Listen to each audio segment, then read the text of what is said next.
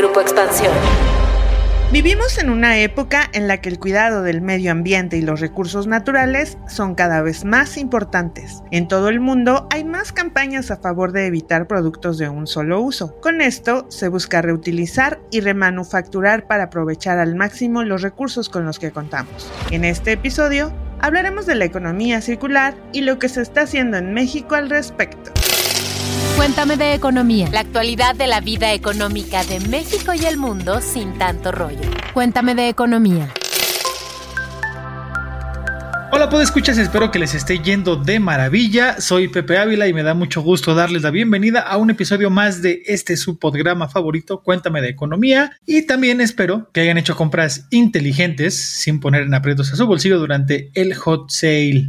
Y bueno, pues en este episodio les cuento que vamos a platicar de la economía circular y del por qué este concepto ha ido tomando fuerza en las últimas décadas. Sí, no es nada nuevo, así que bueno, vamos a ver por qué ha tomado cada vez más importancia y no podemos comenzar sin antes presentarles a Dainzu Patiño, quien estará conmigo para hablar de este tema bien, bien interesante. ¿Qué onda, Dain? ¿Cómo estás? ¿Qué hay de nuevo? Hola, ¿qué tal, Pepe? Hola, escuchas? ¿Cómo están? Yo muy bien, un poco con la cruda del hot sale, pero contenta con unas compras de bienes duraderos que hice. Y para iniciar este episodio, antes que todo, quiero recordarles que nos pueden escuchar en todas las plataformas de audio y en YouTube. Y pues que también pueden pasar a dejar sus comentarios, sus preguntas, sus quejas y sugerencias a nuestra cuenta en Twitter que es arroba expeconomía.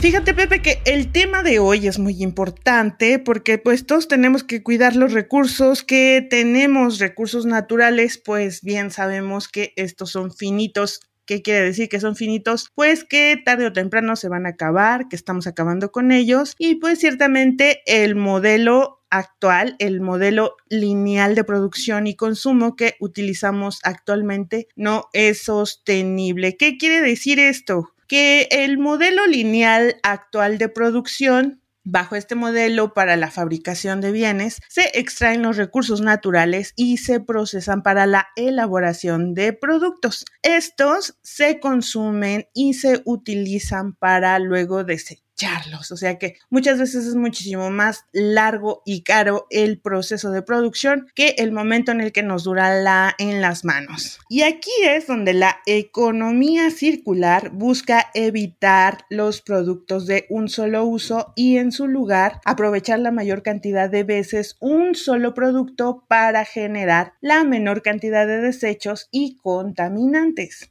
En México, por ejemplo, tenemos muy presentes eh, las botellas de PET y el aluminio, ¿no? Que estas latas que todo el tiempo las personas están recolectando y las botellas de PET que también todos recolectamos y juntamos, pero pues aún eso es nada en comparación con todas las acciones que se pueden hacer porque, por ejemplo, para los aparatos tecnológicos, pues todavía hay como una rotación muy corta de los aparatos tecnológicos o también para el vidrio, pues todavía faltan muchas acciones. Y para dimensionar los beneficios que nos puede generar justamente este modelo económico de la economía circular en la gestión de recursos, nos puede generar hasta 1.172 millones de euros. ¿Cuánto es esto más o menos en pesos mexicanos? Son 26.200 millones al año en México. Y esto de acuerdo con un informe presentado por la Misión de Economía Circular de la Unión Europea en México. Y este mismo informe nos detalla que hay un potencial de inversión en bienes de capital por este modelo de economía circular por nada más y nada menos 1.644 millones de euros. Si lo pasamos a pesos mexicanos son unos 36.600 millones de pesos. Y bueno, pues sí, mucho estudio en México, pero ¿qué está pasando en la práctica, Pepe? Cuéntanos qué novedades hay en este ámbito en México. Antes de arrancarme, quiero señalar que es una muy buena oportunidad. Ya vieron ahí toda la lana que se puede invertir y todo lo que podría generar este negocio de la economía circular. Y pues en nuestro país, en noviembre del año pasado, se aprobó la Ley General de Economía Circular. Esta ley fue impulsada por los senadores Ricardo Monreal y Raúl Bolaños Cacho y su finalidad es justamente disminuir el consumo de materias vírgenes a través de la reutilización, el reciclaje y el rediseño. Esto es bien, bien importante porque se trata de combatir pues el consumo de productos de un solo uso. Además, esta ley promueve la eficiencia en el uso de los productos, servicios, materiales y materias primas secundarias, así como la valorización energética para cumplir también con las políticas de cero residuos. Recordemos también que, bueno, generamos una gran cantidad de basura. Al ratito les doy la cifra para que se vayan de espaldas. ¿eh? Y otro punto de esta ley tiene que ver con fomentar la incorporación de criterios de economía circular, promover la integración de cadenas de valor y difundir una cultura de corresponsabilidad ambiental en la población. Este es un trabajo en equipo, no solamente de las empresas. Nosotros también tenemos que poner nuestro granito de arena. Y así promover un consumo responsable y generar un círculo virtuoso en torno a esto de la reutilización, el reciclaje y la remanufactura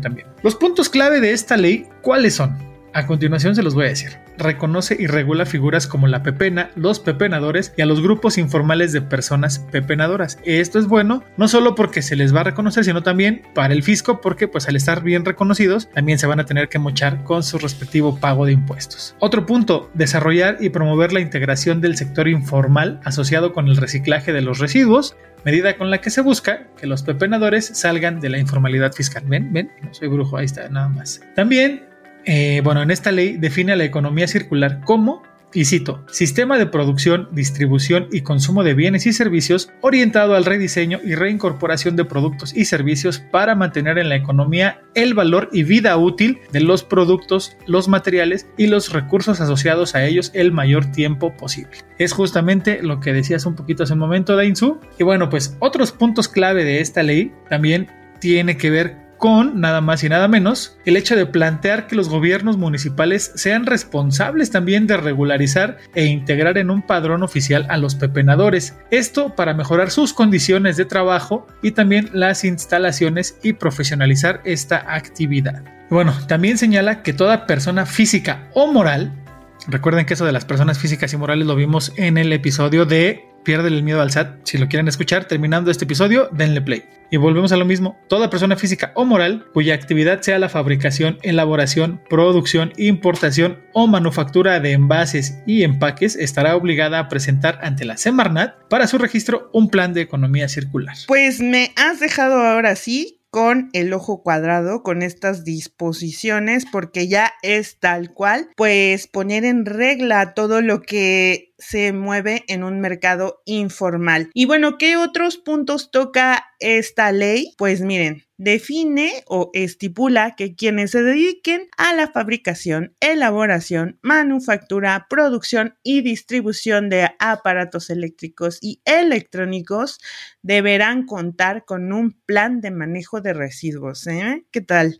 Y bueno, para quienes no cumplan con algunas de las disposiciones o con las disposiciones que estén, prevé multas por el equivalente de 20 y hasta 60 mil unidades de medida y actualización vigente, conocidas mejor como las UMAS. Y bueno, recordemos el valor de una UMA aproximadamente está en 96.22 cada una. Así que vayan haciendo sus cuentas. También prevé algunas otras sanciones como la clausura temporal o definitiva total o parcial del establecimiento cuando no se cumplan con las medidas dispuestas en esta nueva ley. Por no ser menos importante, destacar que la aplicación de esta nueva ley va a ser tarea del gobierno federal a través de qué instancia? La Secretaría de Medio Ambiente y Recursos Naturales, mejor conocida como la Semarnat.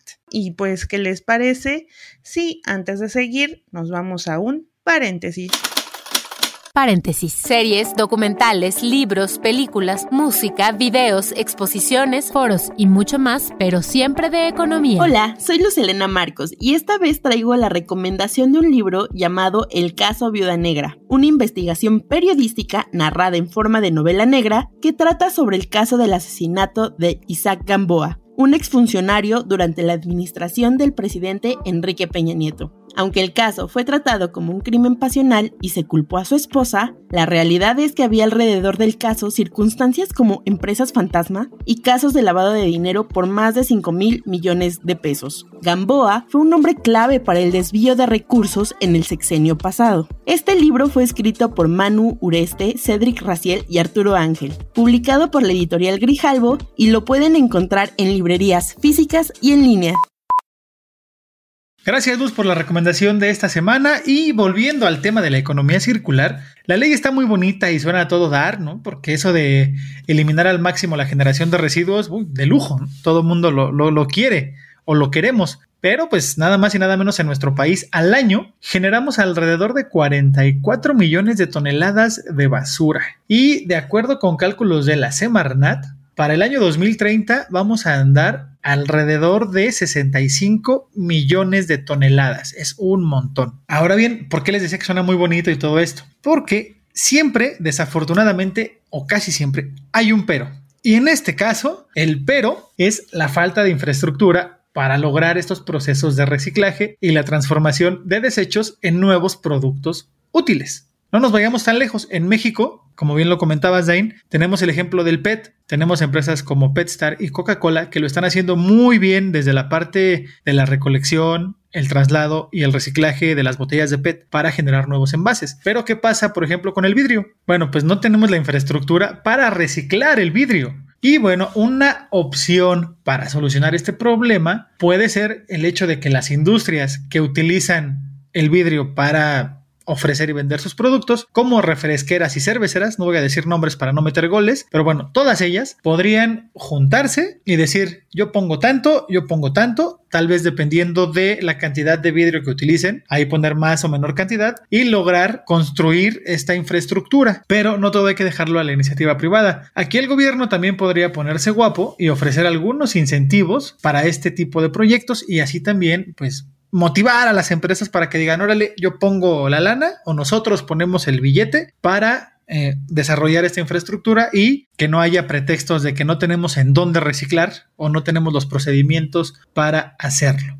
Además del tratamiento, hace falta también la infraestructura para la recuperación de los diversos materiales que se pretende reciclar. Hace rato Dainzú mencionaba los aparatos tecnológicos, bueno, sabemos que las baterías son muy contaminantes, sobre todo para el agua y para la tierra, y no se diga para el ser humano, entonces hay que trabajar de una manera muy específica dependiendo lo que se quiera reciclar. Bueno, nada más por citarles algunos ejemplos, les cuento que cuando corría el año de 2018, todo mundo conocemos la marca de las tres franjas, pues se asoció con la organización dedicada a reducir los desechos plásticos en los mares, Parley por los océanos, y elaboró tenis a base de todo este plástico que se recogió de los mares. Así que de que se puede, se puede. Por ejemplo, hay otro que me contaste el otro día, en India se ha utilizado plástico en las mezclas para asfaltar las calles. Mm, ¿Qué tal? Y en México se han analizado opciones y lugares para replicar esta práctica, ¿eh? ¿Qué tal? No nos vendría nada mal también para terminar con ese calor insoportable que se hace con el asfalto chapopote que tenemos en la actualidad. Y bueno, otro ejemplo más es que en Italia la empresa Ecopneus se dedica a la gestión de las llantas al final de su vida útil para elaborar caucho reciclado. ¿Qué beneficios nos genera el caucho reciclado? pues que nos permite ahorrar hasta 10 veces el costo del caucho virgen. Y para esta labor se cuenta con una cadena calificada en la que participan alrededor de 100 empresas ubicadas por toda Italia y que emplean a más de nada más y nada menos que 700 personas. ¿Se imaginan? Esta empresa tuvo grandes contribuciones, fíjense nada más, en 2017 evitó la emisión de 300 365 mil toneladas de dióxido de carbono a la atmósfera. También ayudó a ahorrar 354 mil toneladas de materiales y evitó el consumo de 1.7 millones de metros cúbicos de agua. Y para ponerle la cereza en el pastel, ayudó al país, a Italia, a ahorrar 142 millones de euros en importación de materias primas. Mm, ¿Cómo les quedó el ojo? Bien, Dainzu, me dejaste con el ojo cuadrado, por no decir redondo como llanta en Italia. Y pues, hablando de otro tema también interesante y que está relacionado con esto de la economía circular, ahora vamos a tocar el punto de la obsolescencia programada. Pero, ¿qué diantres es la obsolescencia programada? Pues se conoce a esto como la acción intencional de algunos fabricantes para que sus productos dejen de servir en un tiempo determinado. Aquí en nuestro país, la Procuraduría Federal del Consumidor define tres tipos de obsolescencia. La primera, que es funcional y tecnológica, y se da debido a un defecto funcional, avería o incompatibilidad. ¿Cuántas veces no nos ha pasado que queremos descargar una actualización y no nos deja porque nuestro teléfono, nuestra computadora, nuestra tablet o el dispositivo que deseamos actualizar ya no es compatible? Ahí está. La segunda tiene que ver con la obsolescencia de calidad y esta se presenta después de un corto tiempo, y pues el producto comienza a presentar fallas y mal funcionamiento. Tache ahí otra vez. Y la última, la obsolescencia psicológica. Esa ya es más nuestra culpa, porque es cuando se nos siembra la idea de que lo que tenemos deja de ser de novedad o de última generación y tendencia y por eso todo mundo queremos tener el iPhone 20 antes de que salga y nos formamos y dormimos ahí toda la noche para ser los primeros en tenerlo, como si eso hiciera alguna diferencia. Y bueno, hay nada más para que se den una idea, para que se den un quemón, en Francia la obsolescencia programada es un delito. Y a finales de 2017 las empresas HP, Canon, Brother y Epson fueron llevadas a tribunal por limitar la vida útil de las impresoras. Y esto se logró gracias a la acción de la organización Alte à l'obsolescence Programmée. Disculparán ustedes mi francés, pero bueno, sus siglas en esa lengua son OP, H-O-P. Y en México, la Profeco y el Instituto Politécnico Nacional trabajan de manera conjunta para realizar acciones que permitan conocer a los fabricantes que recurren a esto de la obsolescencia programada. Eso está buenísimo porque una vez que nosotros sepamos quiénes están en esta práctica, decidiremos si les consumimos o no. Ya va a depender más de nosotros y no vamos a estar echándole tanto la culpa a las empresas. ¿Cómo ves, Dainzu? ¿Qué te parecen estas acciones? Fíjate, Pepe, que esto que nos cuentas, que nos explicas de la obsolescencia programada, me hace recordar muchas cosas que utilizaban mi abuela y mi bisabuela. Y recuerdo que hasta cuando yo era pequeña, ellas tenían una televisión de añísimos que todavía le duraba cuando pues yo era pequeña. Entonces, pues seguramente que los fabricantes todavía no conocían ese concepto de obsolescencia programada. Y justamente para atacar este problema de manera global se debe tener una nueva visión circular para los aparatos electrónicos. ¿Cómo se conoce esta práctica? Se conoce como producción de ciclo cerrado, la cual consiste en ampliar la duración de los aparatos y contemplar procesos de reciclaje de los componentes que son valiosos, pero peligrosos para la salud humana o el medio ambiente. Pues recordemos este caso de las personas de pepenadores, a cuántos peligros no deben de estar expuestos por estar recogiendo los residuos y separándolos. Hacen una gran labor. Y bueno, pues escuchas, lamentablemente este episodio está llegando a su final, pero no podemos irnos sin responder la pregunta de esta semana. ¿Qué les parece si vamos a escuchar el Cuéntame tus dudas? Cuéntame tus dudas. Tú preguntas, nosotros te contestamos. En el Cuéntame tus dudas de esta semana, Aranza Leiva nos hizo llegar la siguiente pregunta. ¿Qué está pasando con el precio del aguacate? El aguacate es uno de los productos que más subió de precio y la explicación responde a un factor estacional. Es decir, el aguacate está terminando con la segunda floración del año, por lo que disminuye el número de frutas y el volumen de las mismas. Además, hay que tener en cuenta que los fertilizantes y energéticos también han subido de precio, impactando directamente a los costos de los productores. Otro de los factores que influye en estos elevados precios es el tema de inseguridad y que los productores deben pagar derecho de piso por cada tonelada sembrada.